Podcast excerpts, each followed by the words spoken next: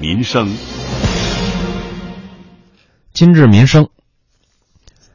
石家庄市第二中学，这是河北省的重点中学，是很多学生家长甚至是培训机构都向往的一个好学校。想上二中，那可真是挤破头。但是这挤破头的场景呢，在上周末一天却变成了闹剧。一月十号那一天，上千名邯郸的初三学生来到了石家庄二中南校区，来参加学校的开放日的考试，居然就遇到了考场不够、试卷不够、监考老师也不够的三大窘境。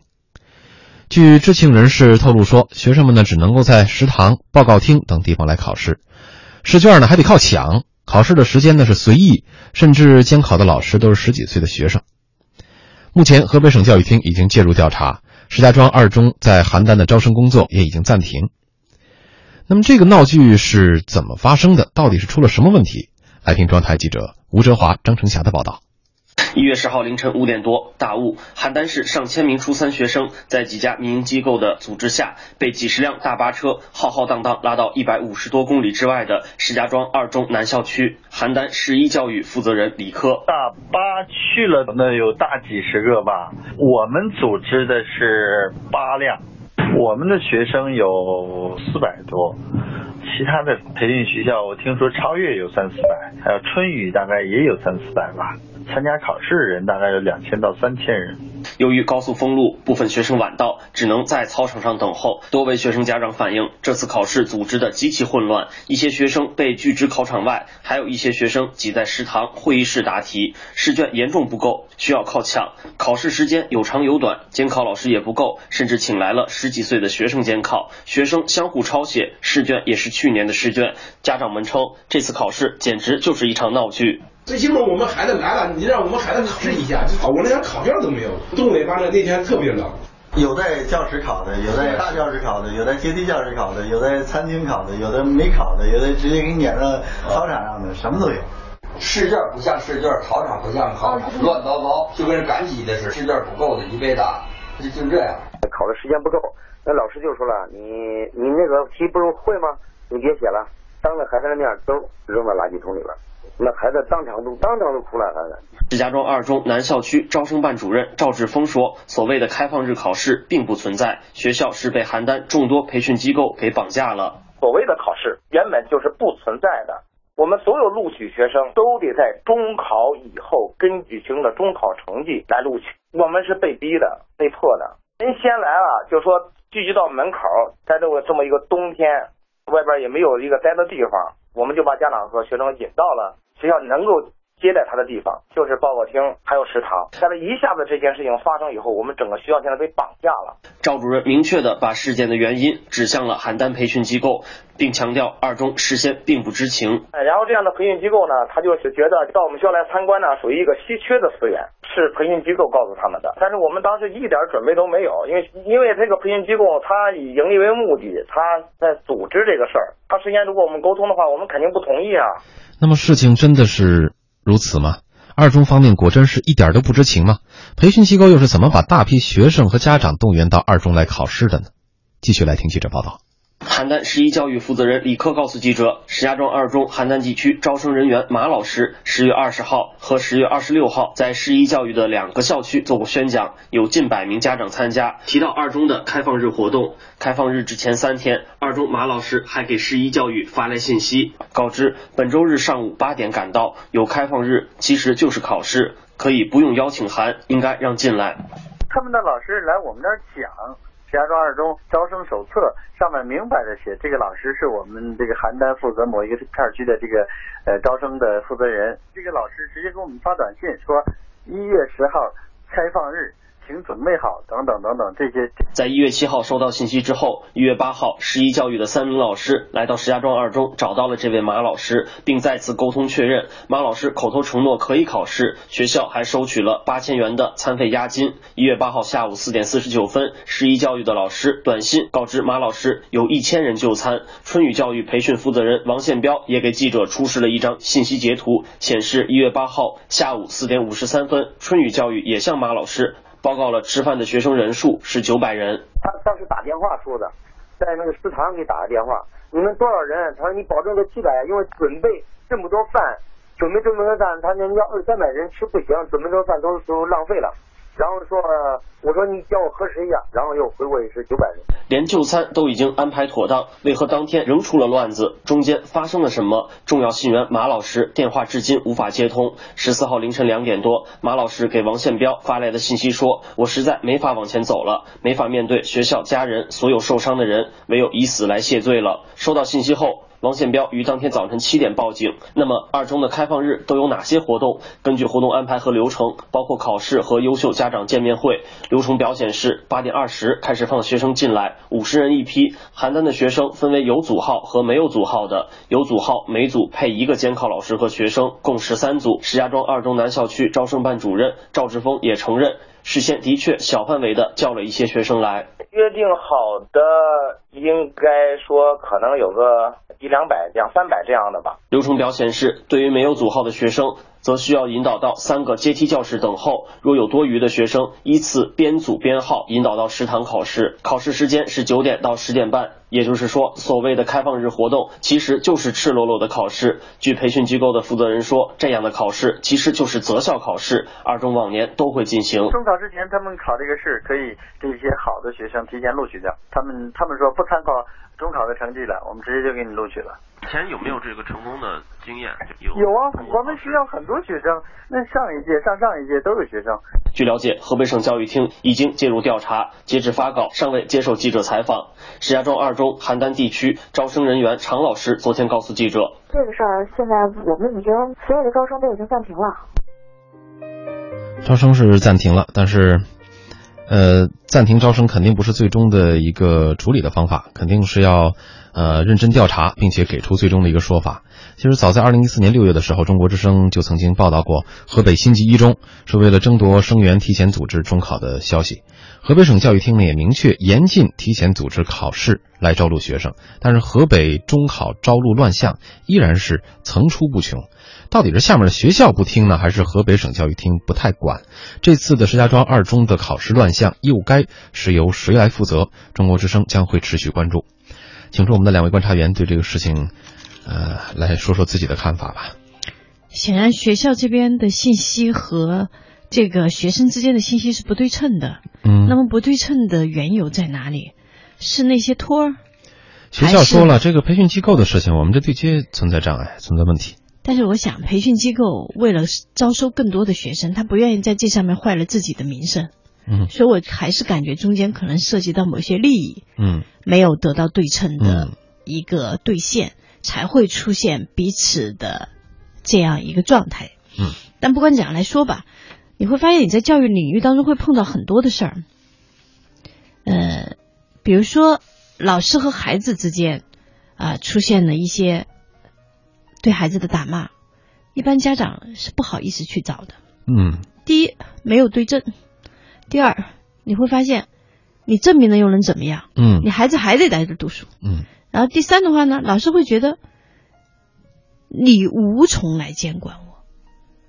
我举这样一个例子，其实说明的是什么？当供需不平衡的时候，好多的东西是无法去要求我们所希望的那样的一个公正。嗯。越是到此，我们越会发现，就是在教育领域当中，我们如何更好的把这样一个供需平衡加以打破，嗯，才是我们所说的这个教育领域当中最值得关心的东西。虽然现在你看到很多的孩子，高中甚至呃有的初中就能够出去，他可以在全球去优选，嗯，教育资源，但是并不意味着我们现在的这个教育。就是一个能够绝对放心的事情。嗯，所以从这一件事情当中，你其实看到的就是，当教育的供给和需求之间不平衡的时候，什么事儿都可能发生。平衡、均等这个词，对于这所河北名校石家庄二中来说呢，确实是太难了。它可能是。呃，积攒了聚攒了更呃太多的这种优势的资源，所以说，嗯，学生和家长明明知道可能这是一场闹剧，呃，他也会去参加这场闹剧，哪怕有万一的机会呢？呃，郭靖老师怎么看这个事儿呢？呃，我跟这个石家庄二中啊，还真是打过交道。嗯，那是十一年前，二零零五年，啊对，二零零五年，我曾经到石家庄二中去进行过一次采访。非常有意思的是，十一年前那件事情和今天这件事情有相似的地方，就是这个学校面对一些事情，它失控了。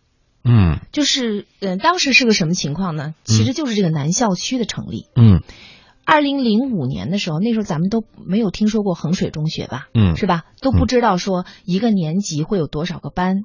但是二零零五年这所学校，你知道它一个年级招了多少班吗？招了多少？招了二十个，天哪！然后一个班级呢 是有五十到六十人。嗯呃，所以他之前其实他在呃，就是石家庄本地啊，原来有个最好的中学，实际上是一中。嗯后来呢，这个二中呢，他们这个呃，就是一直跟一中呢去 PK。嗯呃，现在在石家庄，两者可能不相上下，甚至可能二中还超过了一中。嗯，郭靖老师，嗯呃，马上是广告时间，广告之后回来咱们再讲讲您在十一年前的那次采访，以及和现在这个事情它中间有哪些关联，我们能够获得更多的内容。大运重卡，欧洲风格驾驶室，超大驾驶空间，自主龙式骨架设计，为安全驾车上双保险，驾驶与安全并行。大运重卡，重卡典范。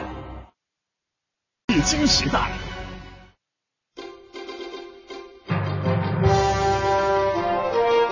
央广夜新闻，理性决定深度。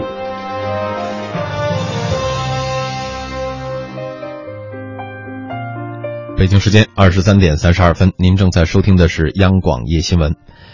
呃，那么刚才在广告之前呢，我们请出两位观察员，已经对石家庄二中的一次呃招生考试的乱象啊闹剧进行了呃一番聆听。之后呢，这个郭靖老师也提到，他在二零零五年的时候曾经采访过石家庄二中，呃，当时也说到了当地是一中和二中，那个时候正在呃进行着这个博弈啊。对，嗯现在应该说，呃、石家庄二中已经远远超过了原来这个城市里面最好的学校嗯一中。嗯呃，就好像是，呃，我看到就是二零一一年的时候，曾经有过一个消息，它和衡水中学两所学校入选中国高中五十强，这是嗯河北最好的两所学校。那么当时我零五年去的时候，他就是一个年级招二十个班，你可以想象每一共一个学校从从初中到高中六个年级，那时候初高中在一起的，嗯在一个市区里面，那个学校是绝对容纳不下的，嗯怎么能够有？就是有这样的这个魄力，能够招二十个班呢？首先，这二十个班的学生，每个年级的二十个班学生从哪儿来的？他是全省掐尖儿。嗯然后呢，原来的校区已经容不下了，于是这个学校就办了这个南校区。嗯，建了这个南校区，我还我当时去这个南校区的时候，还刚刚是装修的尾声。当时我们去采访调查的时候，就是很多家长反映说，嗯这个校区还没有建好，就强令他们那个新学期就必须要搬到新校区去。嗯而且当时那些学生实际上在学籍上都已经存都还存在问题，嗯他们实际上是没有学籍的。就是这里面当时出有其实是有种种的问题，就是其实那个学校急速扩张，嗯。然后急速要在全省掐尖儿，要想成为河北最好的学校，于是他其实那个时候就曾经面临过一次危机，嗯。一一次失控的危机。嗯，那么这次我觉得就再一次出现，你比如说考招生考试，对，这次还是在这个南校区、同一个地点从再次出刚才记者的报道当中听来，这个里面嗯。民营培训机构肯定是少不了扮演一些角色的，嗯。因为是他们组织的考生去的。但是如果没有学校的这个招生的老师去跟这些民营培训学校、民民营培训机构去联系的话，嗯恐怕这样一个考试也很难成型。嗯，那么到底问题是出在了哪里？为什么会这样一个考试的局面变得如此混乱？学校校大家都觉得，因为它其实是一个公立学校，嗯怎么会就是失控到这种程度？还还有一个就是说，呃，它另外还有一个名称叫河北省实验学校，所以啊从实验中学。实验中学，所以嗯。它从这个理论上来讲呢，他是具备全省招生的资质的。那么在这种全省，因为我们知道很多现在很多包括高中在内，他都只能比如说所谓初初义务教育是就近入学，嗯。那么高中的教育呢，基本上还是去比如说本市录取，可以嗯。跨区，但是他可以做到这个全省招生的话，肯定就是掐尖儿的非常厉害了。对对，所以我觉得就是，呃，它其实肯定是一所牛校，嗯，所以石家庄二中目前面临的这样一个失控的状况，其实也是中国很多牛校面临的，我觉得一种失控的一个一个预演，嗯，所以我是觉得这个就是希望有关部门吧，嗯。能够破除一些阻力。能够把这件事情能够调查一下，到底是怎么回事？嗯。这里面有没有违规的成分在内？嗯，当然，这现在看来只是一种呃猜测或者是一种推测。呃，不过郭靖老师在说完了这一段这个呃，包括之前的采访的经验呃经历之后，呃，我倒是对于这所学校的这个崛起，以及现在又出现的这一次呃，应该说是在南校区发生的这一次乱象，呃，都是充满了好奇。呃，起码我觉得我会去在认真关注一下。当然了，刚才我节目里面也说到了，中国之声也将会对此事呃持续的关注。呃，我们关注的目的呢，就是想看一看到底是这个下面的学校不听啊、还是河北省教育厅不管啊？那么这一次的二中的这个考试乱象，又该是由谁来负责？问题还都摆在这儿，有待我们进一步解决。好，继续来关注民生。今日民生，呃，下面这个民生呢，一说肯定有很多今年要就业的朋友们就会竖起耳朵来了。呃，不过它不具有教学的意义啊，来听一下。最近呢，说记者在一些招聘会上发现，有不少单身女性抱怨，用人单位在选人的时候呢，更青睐结过婚、生过孩子的。于是呢，记者来到河北一些人才市场和高校进行了一番调查，发现高校毕业生求职出现了新的现象，叫什么呢？单身的拼不过有玩的。我们来听河北台记者李璐的报道。杜鑫是河北科技大学今年的应届生，最近一直在看招聘。他应聘的几个企业虽说是男女都招，可他总是被问到有没有男朋友、什么时候结婚这类的问题。企业嘛，可能就觉得男生也比较适合出差，然后抗压能力也比较强，然后就是，呃，也许个人问题也不是像我们女孩子比较迫切，所以对女孩子可能就会呃考虑你个人的很多方面因素，才会决定是否要你。二零一三年就有一项调查显示，六百二十三个样本中，近九成公众认为女性求职时容易受歧视，而认为已婚未育女性和大龄未婚女性求职最容易受歧视的，分别占百分之五十二点一七和百分之二十八点二五。如今，对很多企业来说，招聘女性通常会有一个原则：已育胜过已婚，已婚胜过单身。主要是在一些企业看来，生育过的女性不仅无需产假，对企业的忠实度也会更高。石家庄某企业招聘负责人。现在有些工作就是结过婚的、生过孩子的是比较最容易胜胜任的那种。毕业生这一块儿主要是离职率太高，工作两年或一年也就开始大面积跳槽。面对这样的情况，在就业压力较大的北京，一些大学生已经开始另辟蹊径了。北京某大学的学生小刘说，他认识的几位大四学姐已经开始忙着找对象结婚了。他们目的性可能认为自个儿就业问题可能是有一点问题，还有认为就是说在北京怎么生存的问题，有很多功利性在里头。不过，有这样想法的学生还是少数。河北师大一名研究生告诉记者，他的同学里并没有已经结婚生子的，而且在他看来，虽然一些企业确实对女生存有偏见，但现在二胎政策已经出台，女性是未婚还是已婚已育，其实区别并不大。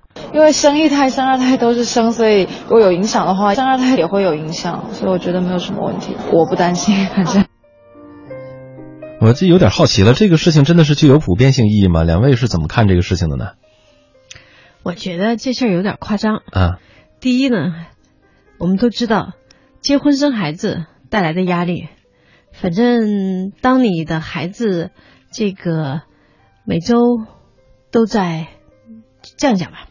你会发现你的奶粉和那个尿布飞快的消逝的时候，嗯嗯，我不认为大家会觉得这个比工作压力来的更容易。然后当你那个呃那个全家睡眠不足的时候，嗯，没有人会觉得这事儿是一个就是比面对领导的工作压力还要轻松的事儿。嗯，所以我觉得这个当中可能呢，就是媒体在报道的时候呢，嗯呃，往这上面牵引了。啊，然后第二的话呢，用人单位上。我所知道的，呃，其实现在用人单位还是缺人的，嗯，缺的是什么呢？就是嗯，工资不要那么高的人，就是但凡谁那个工资要求特别高，大家都很头疼。嗯现在其实怕的是什么？就是大家对自己没有一个合适的定位，觉得我需要多少钱，我就必须要一个起步的这样一个状态。那你可能你会发现在这个人才市场当中，人们要么会选那种特别成熟的，嗯一次价格给到。嗯要么我们在培养的过程当中，可能人们希望的是，呃，他对他自己预期低一点儿的。嗯所以我觉得这个话题的话呢，还是存在着有些误导。嗯，听着是便宜点的。呃，好，那个郭老师怎么看呢？呃，我同意春薇春薇的看法，嗯就是我觉得，呃，就是记者嘛，总是希望找到一些反常的东西，觉得这是新闻。其其实我听着这个确确实觉得挺反常的，这对个。，就有可能在这个求职市场上，呃，可能有的企业是有他说的，不排除有有这种想法，就是他说的一种倾向的。嗯。但是呢，他是否就能代表，就是说是一个大多数的一个选择，高比例的一个选择？我觉得这个这个不太好说。嗯根据我们的自己的那个，就是因因为也参与一些，比如说呃那个招聘啊什么的，我觉得。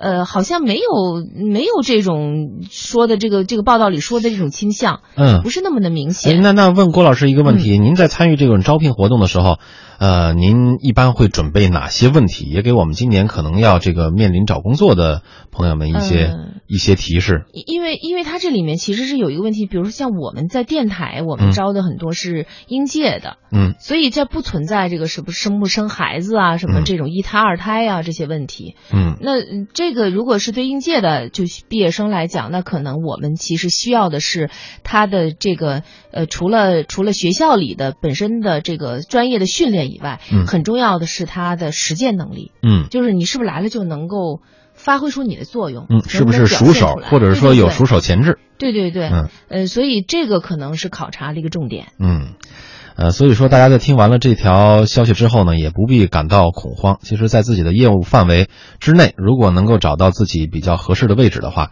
相信找工作也不一定要存在这么多的疑虑。会不会被人说站着说话不腰疼？好，这就是我们今天的今日民生啊，总共说了三个题。下面来看今日图片。